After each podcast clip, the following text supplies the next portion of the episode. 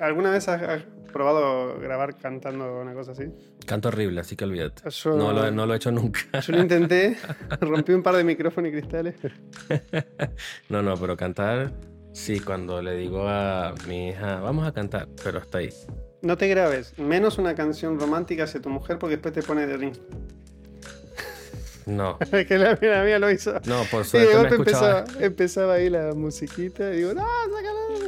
por suerte me ha escuchado en vivo y me dijo, no me mandes nunca un audio así. Ay.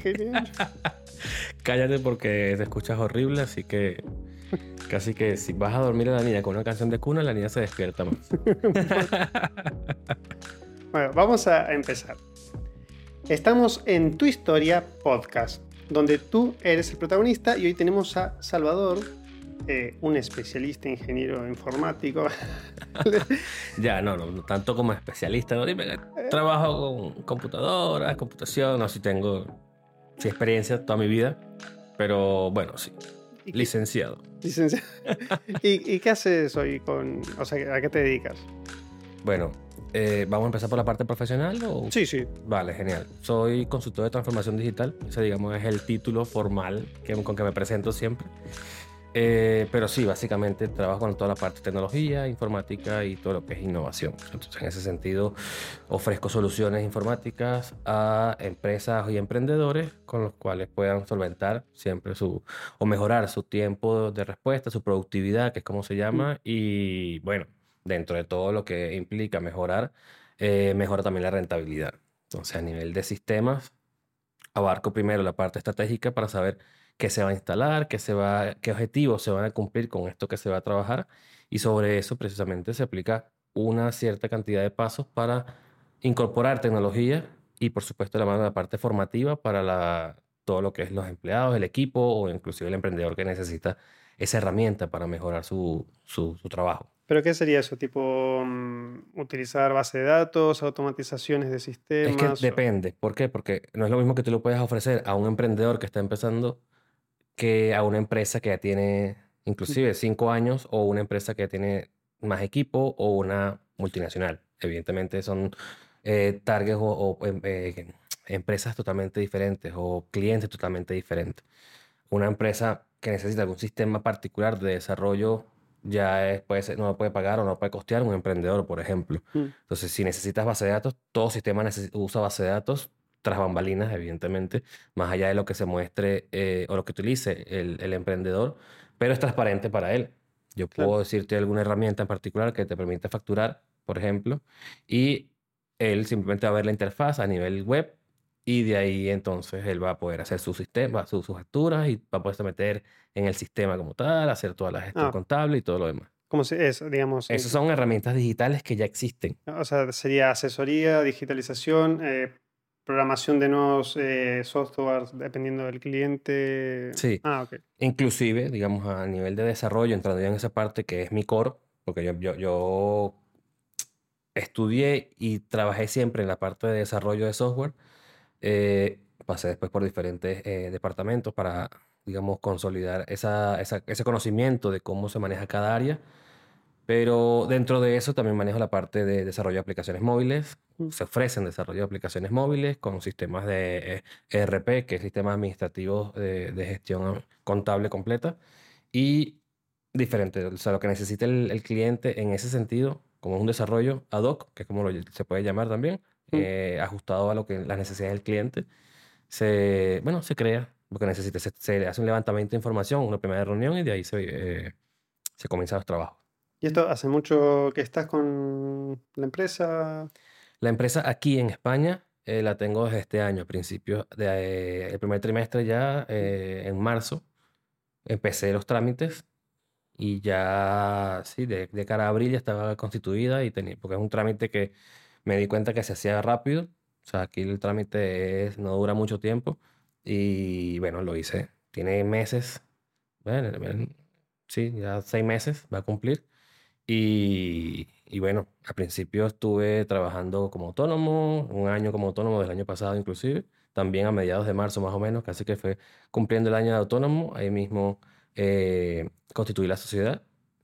Esto en España, o sea, Mm. ten- pero yo tengo igualmente, desde que salí de Venezuela, soy de Venezuela, que no me presenté tampoco, entonces... Para que no se dio cuenta. sí, por mi acento. Eh, tanto en Venezuela como en Panamá, porque tuve, hice, hice pasé por un proceso de dos migraciones. eh, Bueno, ent- entonces vamos a darle una pausa ahí ok, y vamos a empezar desde el principio, ¿no? Desde... claro, por eso te preguntaba al sí, sí, principio no, si porque- comenzábamos la parte profesional o la No, no, parte lo- personal. Lo pero- hacemos un poco como la película, que te muestran el final, siempre te spoilean todo. que- Ah, ok. y después digo vamos entonces- narrando. Con eh, flashback. Claro. Así que vamos a empezar con los flashbacks. O sea, te dedicas a esto de, de la informática y programación y tal, Ujú. pero mm, ¿cómo empezó todo? O sea, ¿desde qué momento empezaste a sentir que te, digamos, te iba tirando por la parte informática? ¿Cómo, cómo surgió? Bueno, desde que dañé la primera computadora en mi casa. Eso fue así, porque sí, mira, mi, mi mamá, eh, siendo yo niño, siempre en la parte de curiosidad, siempre me, me- me- me gustó y es algo de los componentes que yo explico también en la, en la parte eh, de construcción o de cómo desarrollar un producto, con la parte de la construcción de los Legos, la parte de, de, de, de mecan- de mecanismos, de cómo funcionaba, qué hacía, estudiar un poco esa curiosidad de niño que tú dices, mira, eh, ¿cómo funciona esto? ¿Ok? La computadora fue ese caso en particular, el cómo funciona esto, eh, más o menos lo vi, la, la abría, qué tenía, qué componentes. Antes que llegue tu madre para matarte. Claro, claro, porque este, en ese momento estamos hablando de, bueno, bastante tiempo. Bastante tiempo, sí, de niño. Igual eh, pasaron tres computadoras hasta que entendí que no Que había que hacerle o tocar ciertos botones. No había que romperla. que no había que romperla. Pero sí, sí, ahí fue donde eh, la curiosidad, pues dije, mira, cómo funciona esto, qué hace esto, los programas. Fui inclusive, mi mamá me llevaba cursos de multimedia, en ese entonces se llamaban así, cursos multimedia, para conocer el internet, conocer eh, cómo funcionaba la parte audiovisual. Eh, audiovisual digo en sentido interactivo, de usuario, no a nivel profesional. Pero eh, en ese, desde ahí surgió el cómo funcionan las cosas, qué hacer en las computadoras. El primer Windows que yo utilicé fue el 95, Cinco, puede ser. sí. Sí, sí, no, 95. Eh, aunque en, la en el trabajo de mi mamá en su momento eh, vi una máquina con Macintosh, ese- ese- esa pantalla negra con teclas verdes Mm. en su momento. Y yo dije, bueno, también, tenía un, un amigo en la oficina de ella y me mostraba la parte de, de, hacía pl- de, de- de planos, de, mira, métete aquí, hacía esto, hay un jueguito que pues, hacía con las teclas, algo sencillo. Pero desde ahí toda esa parte de la curiosidad siempre me ha caracterizado y, y de ahí fui agregando más cosas. Entonces ya después, evidentemente, cuando mejoraban los Windows, venían los juegos. Ya de los juegos, evidentemente, eh, un inform- informático que no te diga que no es gamer o que al principio, que no comenzó trabajando con, con- trabajando, eh, entreteniéndose con la parte de lo que es el juego, eh, es mentira. Ah, Porque él jugaba por estudio laboral. ¿no? Sí, sí, en, ese momento estaba era analizando eh, los personajes y La mecánica la- del la juego. mecánica. No era que estabas disfrutando. la- Fíjate, en, en- cuando estaba en el colegio, el, primer juego prácticamente que uno de los que jugué fue Doom. Doom, el primero, el viejo, el que es en 2D. Yo me imagino que algunos sí son de, ¿Eso te puso si violento? son, si son contemporáneos. Pues bueno, eh, de ahí en adelante ya fue desarrollándose un poco más los juegos eh, de matanza. y bueno, sí, en Hitman, que es uno de los juegos icónicos que se supone que de ese de, de asesino, Sí, el asesino en serie. el código. Sí, se sabe que si lo llegaste a jugar en algún Sí, sí, momento, claro. Sabes que al final de las misiones te ponía un cartel que mira, ha sido sigiloso o ha sido... Te eh, cargaste a todos. Sí, te cargaste a todos. Bueno, yo era más de los que me cargué a todos, solo por un tema de... Cero paciencia. No de- sé si psicología o algo puede entrar aquí, lo siento, no estoy loco, no soy un matón en serie. Bienvenidos a Pero sí. Sabía que era un juego, evidentemente, y bueno, vamos a ver qué tal. Call of Duty lo jugué, aunque no era muy bueno, eso sí te, te lo digo. Pero sí, todo lo que son juegos de estrategia. empe- Empecé con los juegos de estrategia porque Age. el Age of Empires. eh, ojo, aquí no hay publicidad, ¿no? Así que podemos decir los juegos de ese entonces, ¿no? Age of Empires, jugué Warcraft, eh, todos de estrategia, de, eh, construcción, destrucción y de, por supuesto, lo que te dije antes de, de primera persona para Matar gente. matar gente, sí. Sí, no, pero toda la parte de los juegos es algo característico que todos los que estudiamos en, informática o computación, como se llama allá en, en- en Venezuela, en la carrera que estudié, eh, todos jugamos, nos reuníamos, inclusive a- en ese momento no existía la, no es que no existía la red, sino que no existía la conexión eh, como ahora te puedes conectar en, streaming o que te puedes conectar con otra persona que esté en otro sitio, sino que llevábamos las, las computadoras a la casa de un amigo y las conectábamos todas en red y ahí armamos toda la, la LAN party. Yo, yo hice algo un poquito más atrevido. En la escuela de policía para inspector, aquí sería inspector, Ajá. todos teníamos llevar nuestros portátiles para hacer la- las tomas de denuncias. Pues Ok. cuando había unos 15 minutos, yo monté un servidor Wi-Fi entre los ordenadores, llevé los juegos, nos poníamos a jugar Counter-Strike en LAN. Llegaba el comisario a la. Porque escuchaba. escuchaba, vamos. Entraba así el comisario y les había, los entrené a mis compañeros para que aprieten Alt F4 o Alt Tab. Entonces, ¿qué están haciendo? Escucho. No, no sé qué habrá sido. Estábamos. Mire, jefe, el- la, la denuncia. Ah, muy bien, muy bien.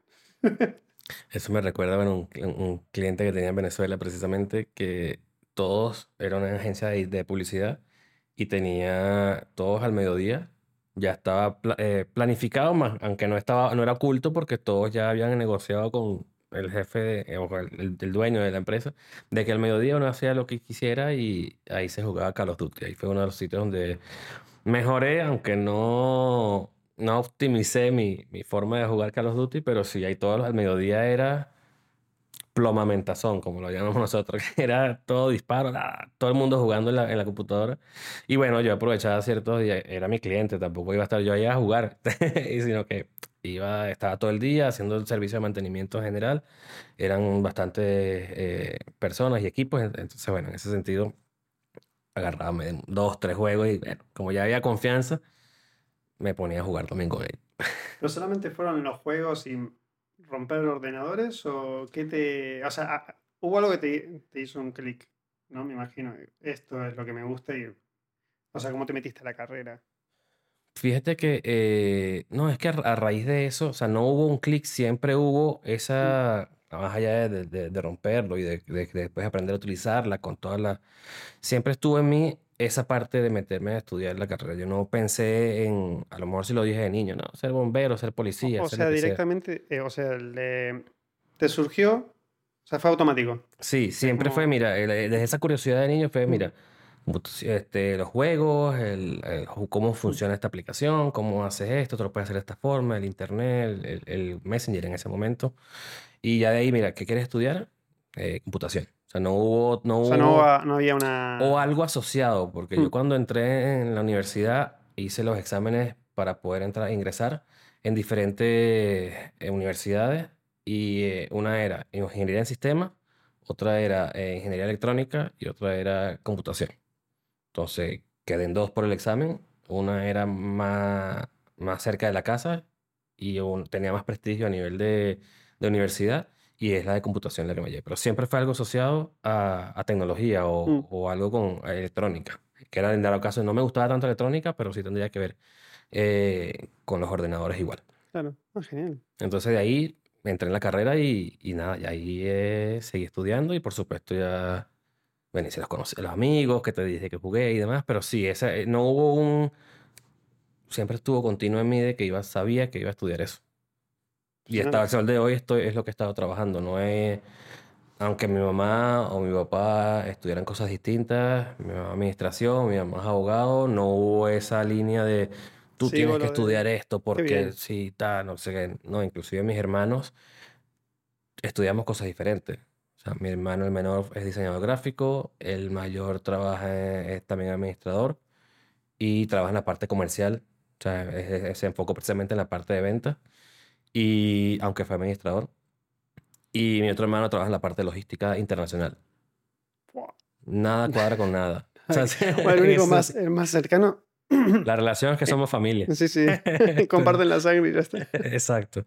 Pero sí, sin nada que ver con, con estar todos alineados de repente en una familia, no sé, voy a poner el caso de abogados porque son los más característicos, que Más- siempre sí, son los sí, más rectos. Mira, tú tienes que estudiar abogado, abogado, como tu papá, que no sé qué y tal, porque esto te va a llevar lejos, bla, bla, bla. Sabes, la, la vieja escuela de cómo sí, lo criaban a uno y, o conocidos, pues, de, de- de que hacían así. Pero en mi caso no fue así. Todos estudiamos lo que quisimos. Gracias a Dios, mi mamá pudo, evidentemente, a pesar de ser una familia monoparental, ella Mm. nos cuidó a los cuatro, nos crió a los cuatro, mejor dicho. Este, cada quien hizo su vida. Y gracias a Dios, bueno, estamos todos ya adultos, grandes, hechos y derechos, y cada quien con su, su- su- sus cosas, pues su trabajo y su, y su vida. Y eso de, de emigrar, ¿cómo, o sea, qué pasó? Eh, por la primera, ¿no? Al menos. Ok. eh, ¿Fue por una cuestión de necesidad o dijiste, no, tengo ganas de... Sí, ahí buscando, bueno, como, voy a poner un poco filosófico. La mejora siempre que la, o sea, uno como ser humano busca siempre estar, mejorar, ¿no? Buscar siempre esa, esa, en base a oportunidades, buscar esa mejor calidad de vida. Esa fue la razón principal por la cual salí de Venezuela. No vamos a entrar en detalle del por qué, pero la situación país llevó a, a que, bueno, que en ese momento se diera una oportunidad también y nosotros lo evaluásemos con cabeza fría y dijésemos, bueno, vamos a irnos porque hay una oportunidad abierta. eh, yo estudio un área que, inclusi- que inclusive puede ser fácilmente, eh, puedo conseguir fácilmente trabajo en, la, en el área de computación. Y esa fue, digamos, la, la base. No teníamos en su momento hijos. Yo salí de Venezuela inclusive con mi actual mujer, un poco mi esposa. Y en ese momento no, no teníamos niñas, ni, teni- ni estábamos casados inclusive, ni nada. Y la opción que se abrió fue Panamá. O sea, en ese sentido, eh, teníamos tres años de relación y bueno, salimos precisamente eh, por mejoría, por mejor calidad de vida. O sea, la situación país nos llevó y es, mira, ¿sabes qué? Este es el momento de hacerlo. Eh, no tenemos niños, aunque ya vivíamos solos igual, pero vamos a, sal- a dar este salto y, y bueno, fue un- una experiencia, bueno, muy bonita, enriquecedora, evidentemente, este, porque es un, no todo el mundo sea, yo me comparo igualmente con, con compañeros de, de- de estudio, con amigos de toda la vida y no es por enaltecerme ni nada por el estilo, pero no todo el mundo migra fácilmente. No, No, hay que parece que- tener mucho coraje. porque- Bueno, por tu parte estamos hablando de lo mismo porque estamos los dos en España y me imagino que me entiendes un poco Y porque... vine aquí el primer día, no tenía ni a dónde eh, parar, estaba en, la, en Sol con las maletas y con el móvil viendo dónde iba a dormir esa noche. Y con todos mis ahorros, que eran unos 3.000 euros, para Argentina una fortuna, para aquí es un mes y medio, dos meses de vida, Yo me o si fui, les tiras un poquito más, tal vez. yo me fui para Panamá con 1.200 dólares. Ah, yo estaba mejor, parece. Claro, ahí digamos que la salvedad en su momento y la, Ah, la- Panamá igual. la lógica que yo pensé en su momento, que no, yo consigo trabajo rápido porque soy informático o soy computa- este, trabajo en computación. Ya mi esposa iba con trabajo. Ah, bien. Entonces ya íbamos a llegar allá, ella ya iba a estar trabajando, aunque sea una tienda, iba a tener un primer ingreso y dije, bueno, yo consigo fácil. Consigo fácil fue que estuve dos meses sin conseguir trabajo. Fácil, Entonces, entonces. No, bueno, O sea, en, en tus tiempos no, no son los mismos que para el... mis- yo pensaba que iba a conseguir tiempo más rápido Sí. que esos dos meses que te estoy diciendo que eran 1200 y tampoco el, estabas... con los que me fui. Así que en ese momento decidí o decidimos, eh, mira, voy a trabajar en lo que consiga, porque directamente no llegué a trabajar en la parte de, de desarrollo. Mira. O sea, estuve trabajando con una, un distribuidor de, de, tele- de telefonía, haciendo trabajos no de, o sea, electrónicos, o sea, con teléfonos, haciendo configuración de teléfonos y demás, más no era Sí. mi fuerte. mi. Ya- sí, sí, Entonces, bueno, yo dije, mira, eh, soy una persona que me caracteriza por la humildad por delante, realmente no... Y cuando uno migra, este, es lo primero que, por lo menos nosotros, eh, pensamos.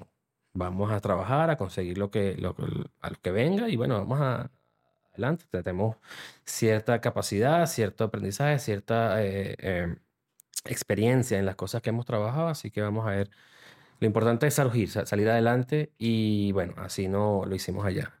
Y tal cual en ese sentido fue que, bueno, me puse a trabajar porque no conseguía en, en mi área, estaba un tema también, influía un tema también de papeles en su momento, tenía que hacer los trámites completos para poder trabajar eh, y bueno, en ese momento lo que viniese.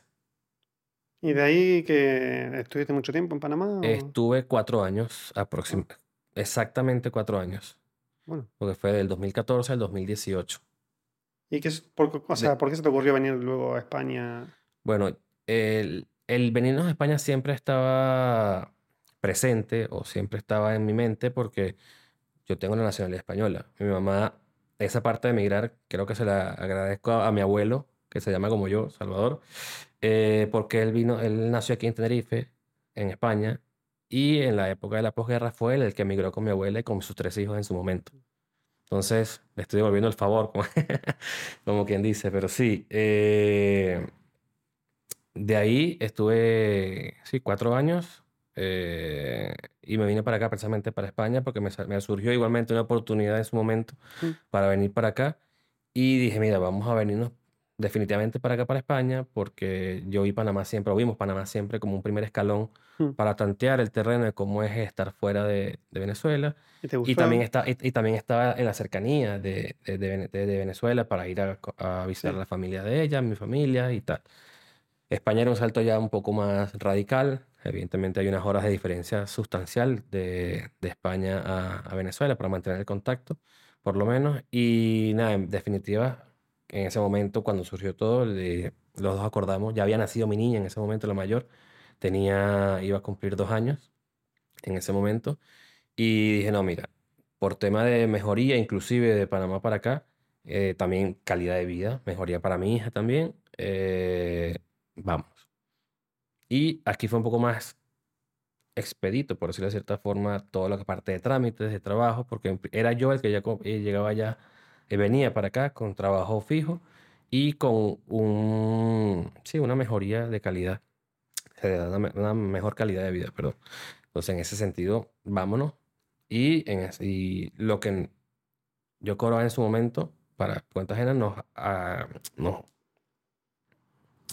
nos cubría todo lo que, digamos, eh, los gastos Justo- justos, pero justos, pero cubría los gastos necesarios para, para mantener a mi niña y mantener, o sea, mantener la casa, pues, como tal. Mm. Entonces, eso estamos hablando de 2018-2019. Y mirando atrás, eh, que cuando miras hacia, Latinoamérica, ¿no? Eh, Ujú.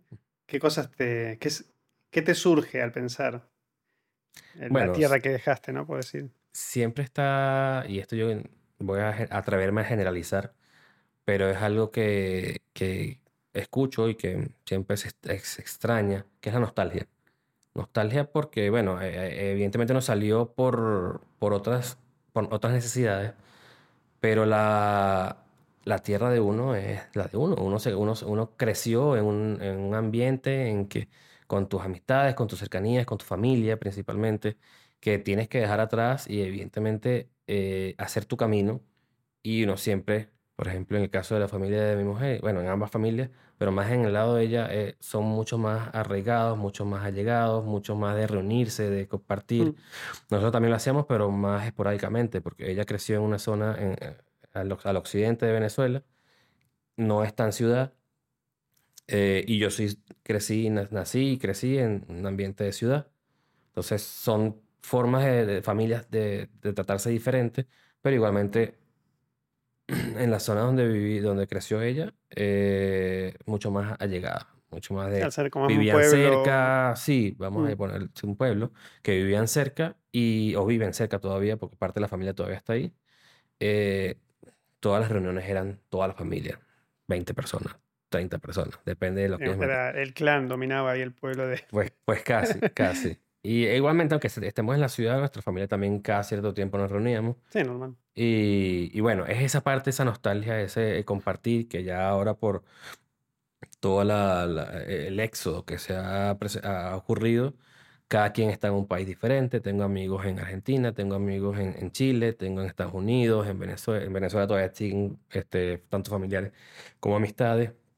En Colombia también, aquí en España, en Australia. O sea, tengo, o sea, se ha Fíjate cómo es el, la, la- esa presión en Latinoamérica, cómo empieza, digamos, destruir un poco los, los núcleos familiares, están repartidos. Yo tengo familia en Israel, eh, mi madre está en Estados Unidos, eh, están, están todos repartidos por todo el mundo. la- Claro, claro, es, es que es eso precisamente. Entonces, ese, ese sentimiento de unión, que ahora es lo que uno busca, entonces, de este compartir con gente allegada, de, Eh, bueno, con igualmente otros venezolanos u otras eh, amistades que ha hecho en el camino que son de afuera, que han pasado lo mismo. Entonces, ese, yo, yo lo defino como nostalgia, que evidentemente es lo que, te, lo que en su momento añoro. O sea, en su momento no, lo que añoro hoy en día de poder compartir con todos mis allegados, que es recuperarlo. Que el destino me ha llevado por esta vida. Bueno, no voy a reclamar nada ni voy a darme golpes de pecho porque yo mismo lo he buscado, evidentemente. Buscar esa mejoría hace que uno tenga que hacer cambios. En este caso fueron, si se quieren, un poco radicales, pero son cambios que hoy en día te puedo decir que estoy bien, estoy cómodo, estoy tranquilo. Tengo ya dos niñas, con, la, menor me creció aquí también, eh, nació aquí hace ya dos años, que va a cumplir ahora, y estoy feliz, estoy tranquilo. Es que a mí me pasó mm, cuando salí de Argentina, era una sensación de, o sea, de escapar, era lo que tenía en mente era, quiero escapar. Eh, dejé a mi hija de un año, o sea, tengo dos hijas, ah, una, una que está allá, y la más pequeña tenía un año en ese entonces. Y era eh, mirar hacia el futuro también y decir qué es lo que les quiero dar. Porque esto no, no, puede, o sea, no puede ser, era una cuestión de inseguridad terrible. O sea, todo el mundo con rejas persiguiéndose a ver si abro la puerta o no. Quien toca el timbre, eh, escuchas una hojita o una rama detrás tuyo y te das vuelta como que te están por matar. O sea, esa persecución y uno, como el ser humano se adapta, ya lo tomaba uno como normalidad. Pero cuando sales, fuera y conoces otras cosas y cómo se manejan, ¿cómo te abre la mente? Eso que, dicen de, no, tú tienes que viajar, irte del país a otra cultura para poder entender lo que es el mundo. Correcto, correcto. Esa experiencia, por suerte, la, tuve la oportunidad de irme, o sea, siempre fui muy de mirar hacia afuera. Cuando tuve la oportunidad de viajar a Miami para recuperar un poco la relación con mi madre y tal, cuando bajé del avión fue una cosa de sacar una mochila enorme, no sentir más miedo al caminar por la calle, entender lo que era el mundo, porque fue como que en la Matrix. Totalmente. ya sé lo que es el mundo, esta es una cosa que te instalan un chip. Y de ahí cuando volví a Argentina estaba asfixiado. Y no... Sí, es que tú te pones, o sea, te das cuenta de cómo son otros países, cómo funcionan cada uno de ellos y aunque no hayan problemas en esos países en los que estás llegando, eh, se gestiona diferente. Tú sientes más tranquilidad, o yo siento hoy más tranquilidad y confianza en poder decir salir al parque con mi niña aquí que en Venezuela en su momento. No te digo que sea diferente, porque precisamente parte de las cosas que tú me expresas las entiendo perfectamente porque en Venezuela se vive en zozobra todavía, todavía. Por el tema de la inseguridad, que es lo que siempre ha, prevalecido en Venezuela, eh, más con este sistema político que está actualmente. Entonces, siempre ha sido persecución, siempre han habido secuestros de toda la vida, inclusive inseguridad. A mí, o sea, el hecho de que este sistema político, o no sistema político, esta, los políticos que están hoy en día, eh, para no decir otra cosa, este, han dañado evidentemente eh, Venezuela, pero muchísimo. Y inclusive antes ya había delincuencia, no es que ha venido creciendo todavía, o sea, ha venido a más. Desde que yo era niño igual, también había delincuencia, o sea, pero es que es algo que siempre uno crece con eso y lo normaliza, tal como lo mencionabas ahora, y no te das cuenta que hay cosas mejores. Hasta que toca, pones un pie en otra tierra, oh, mira, esto existía, era posible. Sí, yo, yo, gracias a Dios con mi mamá tuvimos la oportunidad de, conocer otros países antes de que pasara todo esto y yo sabía, tenía un poquito más de, de ese segundo, esa segunda opción o esa segunda idea más que opción de cómo funcionaban otros, cómo eran otros países, ese cambio de cultura, ver, conocerlo, Colombia, Estados Unidos, y sabía que, que podíamos estar mejor. Entonces de ahí, por supuesto, es que yo creo que esa fue la, semilla que fue creciendo como la película de, de DiCaprio, de, la, de, la de origen. Y, y de ahí, por supuesto, bueno, el llevarme a salir del país ya fue, era dar un, paso a... Más que es un, es un logro. Aparte, del, yo te digo, tener el coraje, atreverse, al menos es el primer paso. Te puede ir mal, te puede ir bien. Pero em, si uno por miedo no hace cosas, al final te terminas estancando y no avanzas. Porque, porque ya deciste, no, no lo voy a hacer para no fracasar. Ya estás fracasando. Claro, pero es que miedo siempre vas a tener. O sea, eh, tú puedes escuchar a muchos coaches internacionales y demás, y el mío siempre lo vas a tener. Porque la cuestión es, bueno, agarrarlo de la mano y ver cómo vamos a resolver esta parte, bien sea, y esto aplica para muchas cosas en general. Si vas a hablar, si vas a sentarte aquí con, a hablar con, contigo, hacer un podcast eh, o un, un vídeo o ir a presentarte en el escenario o salir de un país o hacer una presentación a unas, a unas empresas multinacionales, siempre vas a tener miedo de hacer lo que vayas a hacer. La cuestión es cómo tú manejas ese miedo y lo que tú conoces para ir de la mano y poder solventar eso que tienes sobre la mesa.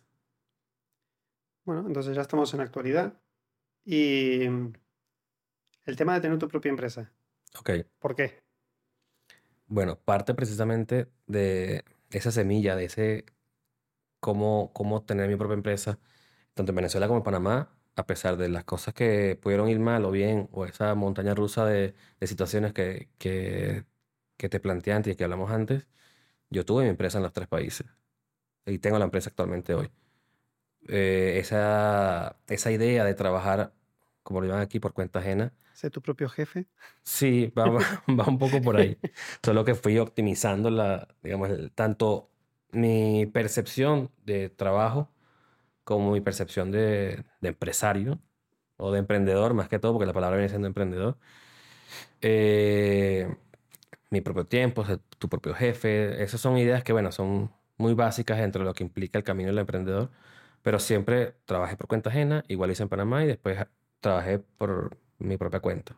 En Venezuela lo hice, como te dije antes, tenía clientes también allá, solo que tuve que salir y dejar todo igualmente para ir a Panamá. En Panamá también, cuando, salí de, Panamá, tenía mi empresa y trabajaba por mi cuenta y también facturaba y lo mismo, cerré y me vine para acá. esa idea siempre vino, yo creo que a nivel de familia, de, mi, de, de la parte de mi papá más que de mi mamá, porque tanto mi mamá como mis hermanos, mis hermanos y mis tíos trabajaron en grandes empresas allá en Venezuela.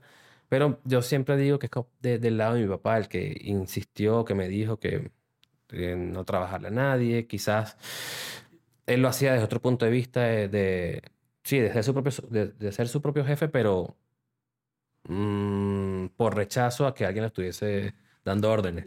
más que por el hecho de, de emprender per se. Entonces, en ese sentido, dije, bueno, sí, yo también le veía la posibilidad de hacerlo en el área de sistemas eh, y veía que si se conseguían clientes y bueno, empezaba por ahí yo siendo el todero, ¿no? Como, como perdón, tanto en Venezuela como en Panamá fue igual. En Panamá aprendí otras cosas en el área de, de bueno, de seguridad, de, cámaras, eh, pero esa, ese salto que a, muchas personas a lo mejor le cuesta, de soltar el trabajo y de montar la empresa, yo lo hice en Venezuela y fue el primer momento que tuve. Lo hice, como, lo hice con seguridad, o sea, no con miedo, lo hice con seguridad de saber de que iba a conseguir eh, clientes y ya tenía clientes en el momento que lo hice y dije, mira, era un paso obligado que tenía que hacer.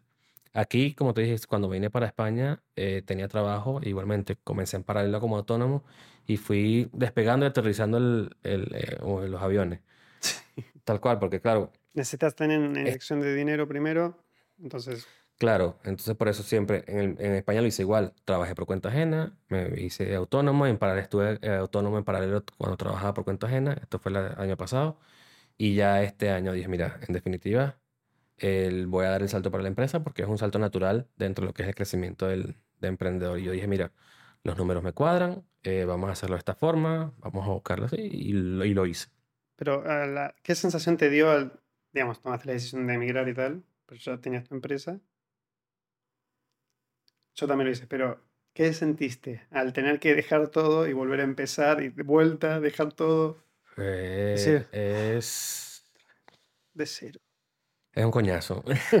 Porque, claro, es un esfuerzo que tú haces. Construyes la cartera. Que construyes, que tienes clientes, que inclusive en su momento, tanto en un sitio como otro, pensé en poder dejar a alguien, pero no tenía la estructura ni la capacidad de poder dejar a alguien o delegar ese trabajo de, mantener a los clientes o mantener eso, porque al final de cuentas no hay una relación directa que en ese momento no sabía que las cosas que podías trabajar para dejarlo funcionando, pero era dejarlo a la deriva de alguien que sabía que tarde que temprano no iba a funcionar. Pues. Entonces, en ese sentido, claro, lo intenté, más no se puede. Eh, manejar un negocio de lejos no ya no está, eh, o sea, no estaría en el, en el sitio. Sí, sí, exacto. manejado por otra persona, entonces un poco... Pero e, eso es parte de quemar los barcos, como lo, se puede llamar, de dejar todo atrás, o no todo, sino dar ese siguiente, o cerrar ese ciclo para comenzar otro. Porque quieres mantenerlo, sí. Inclusive he mantenido ciertas cosas allá, ciertos contactos, ciertas, este, sí, aliados comerciales, por llamarlo de cierta forma, para en una segunda instancia o, unos años más adelante retomarlos porque sí me interesa. Ya con otra, otro, en el crecimiento profesional que, que, he tenido, aprendizaje, lectura y demás, eh, sí lo puedo llevar de otra forma y, y, es algo que seguro voy a retomar en algún momento. Bueno, a mí me gusta terminar esto eh, con algún consejo, algún, algo que puedas aportar para los que nos están escuchando, para nuestra audiencia. ¿Qué les puedes decir? ¿Qué se te ocurre un consejo para la gente que está, se lo está pensando esto de emprender? Ok. Mm, vamos a pensar, a ver. Hay muchas cosas, pero digamos que lo primero es atreverse atreverse y, probar, porque es, algo que si no lo pruebas o no lo haces, no sabes realmente cuáles son los, eh, cuál es el fruto que le puedes realmente sacar. Lo primero, más allá de atreverse, o, lo segundo, porque ya dije atreverse, sería el tener pasión. Por consigue eso que tienes, que te, que, te haga sentir ese fervor de, mira, yo puedo ayudar a las demás personas haciendo esto que, que me caracteriza. Si no tienes pasión, por lo que estás haciendo, no te metas a emprendedor, no seas emprendedor, porque no es ese trabajo de abogado que tienes que cumplir porque tu papá, porque tal, no, es por ti. Ve, busca dentro de ti qué es lo que te gusta, qué es lo que realmente nace en ti hacer y sobre eso desarrolla ese, esa pasión o, no esa pasión, desarrolla ese, esa capacidad o, incrementa esa capacidad de ayudar a las personas en base a lo que te apasiona realmente. Ah, ya no es un, no es este, este pensamiento, no, que en esto no tengo talento. Eh, o sea, el talento, digamos, con lo que uno nace, obviamente ayuda muchísimo. Eh, pero todo eso de esfuerzo. Si uno no le mete horas, por temor, entonces no le estás metiendo horas. Para ser un maestro en lo que sea, necesitas al menos 10 años de dedicarle trabajo continuo. Entonces, digamos, hay que, hay que meterse dirás un poco, lo pasa que claro, el temor de, no sé si la, piscina está vacía o, y si me la cabeza contra el fondo. No, pero es que ahí seguro en algún momento te vas a dar el, cabezazo seguro. Entonces, dentro de lo que es el atreverse en base a tu pasión y a tu talento que lo dijiste, es esfuerzo y disciplina. Porque es persistir, persistir, persistir. Hay cosas que te van a ir bien, hay cosas que te van a ir mal. Y esa, ese esa pasión precisamente es lo que te va a hacer sobreponerte. Y, o por lo menos hablo de las cosas que me han pasado a mí, las cosas que, de mis experiencias, que lo que, lo que he hecho y lo que he vivido.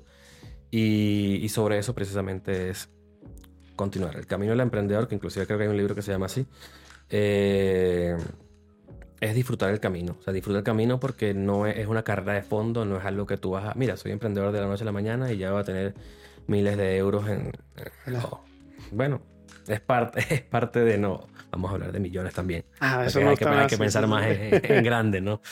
Pero sí, es algo que es un recorrido largo, una carrera de fondo. Entonces, no, con la disciplina es precisamente eso que te va a permitir continuar. Saltar un paso, saltar el otro, subir, bajar. Es una montaña rusa.